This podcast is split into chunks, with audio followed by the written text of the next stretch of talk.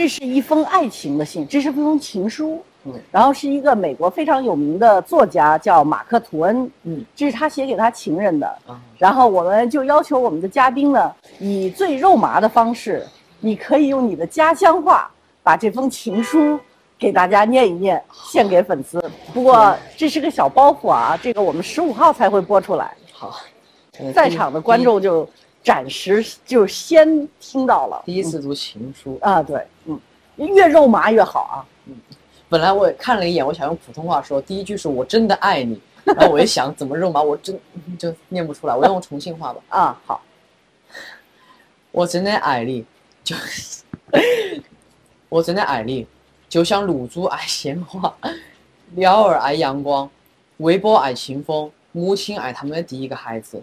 我爱你，就像记忆青睐昔日熟悉的面孔，思念的潮水迷恋月亮，天使真爱纯洁的心灵，请接受我的亲吻和我的祝福，要接受这个事实，我爱你。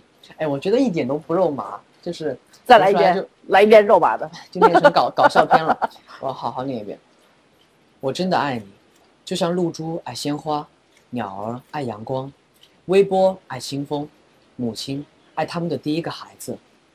我爱你，就像记忆青睐昔日熟悉的面孔，思念的潮水迷恋月亮，天使真爱纯洁的心灵，请接受我的亲吻和我的祝福，接受这个事实，我爱你。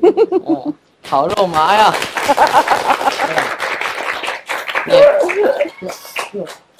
哇，要是让我写，我肯定写不出来。